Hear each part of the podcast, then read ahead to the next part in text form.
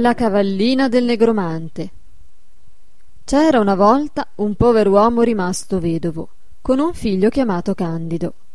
Egli possedeva per tutta fortuna un campicello e tre buoi. Candido, che era un bimbo sveglio e intelligente, giunti agli otto anni, disse al padre Vorrei andare a scuola. Non ho danaro sufficiente, figlio mio. Vendete uno dei buoi. Il padre restò pensoso, poi si decise.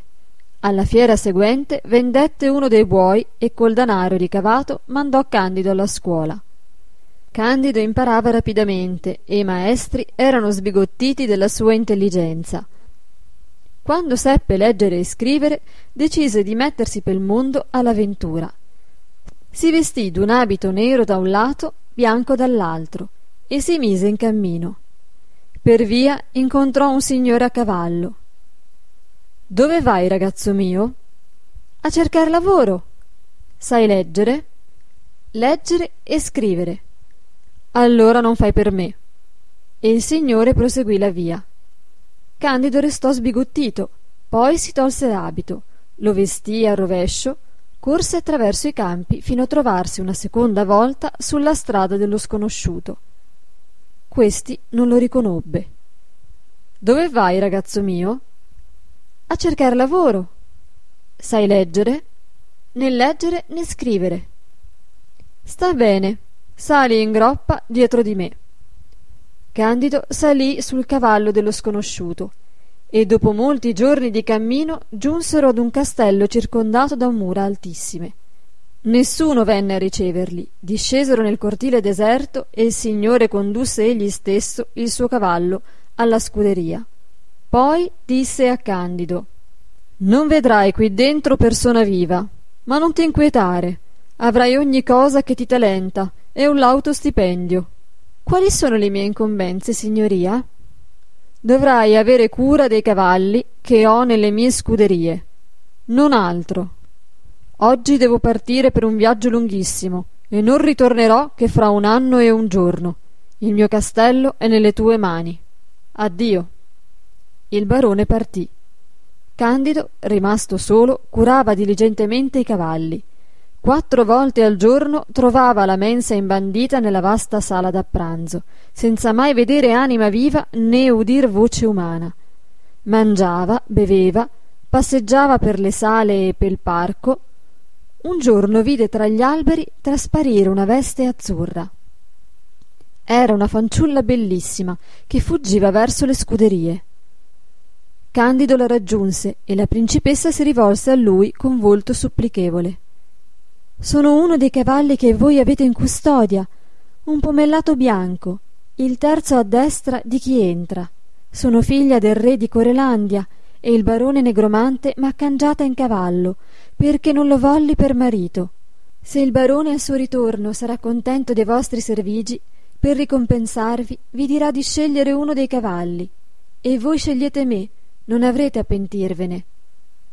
Candido promise e si diede a leggere i libri del barone e apprese i segreti della negromanzia. Dopo un anno il barone era di ritorno al castello. Sono soddisfatto dei tuoi servigi, e poiché l'anno è passato, Eccoti una borsa di monete d'oro.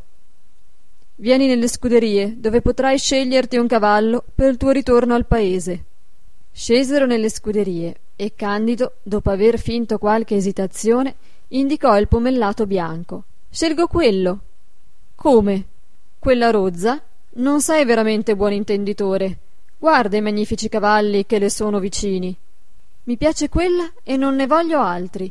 Sia pure, disse il barone e pensò servo scaltro deve conoscere il mio segreto ma lo saprò raggiungere a mezza via candido prese la cavallina pomellata e partì. Appena fuori del castello essa riapparve nelle forme della principessa. Grazie amico mio ritorna presso tuo padre ed io ritorno alla corte di corelandia dove tu dovrai trovarti fra un anno e un giorno. E disparve. Candido si diresse al paese natio. Giunse dopo molti giorni alla capanna e si gettò nelle braccia del padre, che stentava a riconoscerlo. Siamo ricchi, padre mio, e bisogna goderci il nostro danaro. e gli presentò la borsa e incominciarono quei due giorni di felicità ed agiatezza. Ma poiché tutto ha una fine, anche il gruzzolo giunse all'ultimo scudo. Figlio mio, siamo ritornati alla miseria di prima. Non inquietatevi, domattina andremo alla fiera per vendere un magnifico cavallo. Un cavallo? Dove lo posso prendere? Poco importa, domattina l'avrete e ne riceverete trecento scudi, ma badate di non cedere la briglia al compratore. La briglia si cede con la bestia, osservò il vecchio. Non lasciate la briglia, vi ripeto, o mi esporrete ad un pericolo irreparabile. Sta bene, la riporterò a casa, benché non sia costume. All'indomani il vecchio udì nitrire alla porta e vi trovò un magnifico cavallo ma cercò invano suo figlio perché l'accompagnasse. Mi avrà forse già preceduto al mercato. E si mise in cammino. Giunto in paese non trovò suo figlio e fu circondato subito da compratori. Bello il vostro cavallo, quanto volete? Trecento scudi e la briglia per me. Facciamo duecentocinquanta. Non cedo d'un soldo s'avanzò un mercante sconosciuto dai capelli rossi e dagli occhi di brace. Era il barone travestito, che fece l'offerta.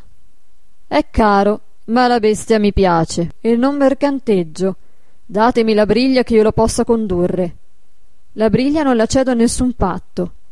Allora non ne facciamo nulla. E lo sconosciuto s'allontanò minaccioso. Il cavallo fu venduto a un carrettiere che non pretese la briglia condusse la bestia per la criniera e la chiuse con altri cavalli nella sua scuderia. Ma all'alba il cavallo non c'era più. Era Candido che, grazie ai segreti appresi nei libri magici, s'era trasformato in cavallo, poi in uomo ancora, per ritornarsene dal padre. Padre e figlio godettero i trecento scudi e vissero lieti per molti giorni. Giunti all'ultima moneta, Candido disse non c'è più danaro. L'altra volta mi trasformai in cavallo nero, domattina mi trasformerò in cavallo bianco e mi porterete al mercato. Ma badate bene di non cedere la briglia, o tutto è finito per me. All'alba il vecchio sentì nitrire nel cortile e vide un cavallo bellissimo, candido come la neve. Lo prese per la briglia e si diresse al mercato. I compratori circondarono la bestia. S'avanzò il mercante sconosciuto dai capelli rossi e dagli occhi fiammeggianti. Bella bestia la vostra quanto volete? Cinquecento scudi. Sono troppi ma ve li do. Lasciatemela prima provare. E lo sconosciuto salì in sella cacciò gli speroni nei fianchi della bestia che fuggì di galoppo lasciando il povero vecchio senza cavallo e senza briglia giunto dinanzi a un maniscalco lo sconosciuto scese di groppa. Entrò nella fucina. Maniscalco, il mio cavallo non è ferrato. Fategli all'istante quattro ferri di quattrocento libbre ciascuno. Quattrocento libbre? Voi scherzate, signore. Non scherzo. Eseguite senza commenti e sarete ben pagato. Mentre il barone e l'uomo parlavano, il cavallo era stato legato ad un anello del muro. Alcuni bimbi gli furono intorno e presero a tormentarlo. Staccatemi, bambini belli! Un cavallo che parla! E i piccoli esultarono di gioia. Che dice dunque? Dice di staccarlo! Sì, staccatemi, bambini, e vi divertirò con un bel gioco. Il più alto e il più audace staccò il cavallo, che si convertì subito in lepre e disparve nei campi. Il barone uscì dalla fucina col maniscalco. Dov'è il mio cavallo? S'è mutato in lepre ed è fuggito attraverso i campi. Il barone negromante si mutò in cane e si precipitò sulle sue tracce. Candido, incalzato da presso, si mutò in airone e il negromante lo seguì nell'aria sotto forma d'uno sparviero e giunsero così nella capitale della Corelandia. Lo sparviero stava per ghermire l'airone quando questo si mutò in un anello e infilò il dito della principessa, che sospirava alla finestra del castello. Il negromante riprese la sua forma umana e si presentò a palazzo per offrire le sue cure al re che era sofferente d'un morbo insanabile. Prometto di guarirvi, sire, ma ad un patto. Domandate e qualsiasi pretesa vostra sarà appagata. Voglio l'anello d'oro che porta in dito vostra figlia. Questo soltanto volete? Io sono disposto a ben altro. Non domando altro, maestà. Intanto la principessa aveva chiuse le finestre e stava togliendosi gli anelli. Quando si tolse quello d'oro, le apparve Candido sorridente. Oh, Candido, come siete qui? Candido narrò i casi suoi. Il negromante è nel castello ed ha promesso a vostro padre di guarirlo a patto gli sia dato il vostro anello. Voi acconsentite, ma nell'atto di passarlo al dito del negromante lasciatelo cadere in terra e tutto sarà per il meglio. La principessa promise. All'indomani il vecchio re fece chiamare la figlia nella sala del trono e le presentò il negromante travestito da medico. Figlia mia, questo medico famoso non domanda, per rendermi la salute, che il tuo anello d'oro. Acconsento, disse la principessa, e fece atto di passare l'anello al dito del negromante, ma lo lasciò cadere ad arte sul pavimento. L'anello si cangiò in fava e il negromante in gallo per inghiottirla, ma la fava si cangiò in volpe e divorò il gallo. Candido riprese la sua forma di prima, dinanzi a tutta la corte sbigottita del prodigio. La principessa presentò al padre il suo liberatore e quel giorno stesso furono celebrate le nozze.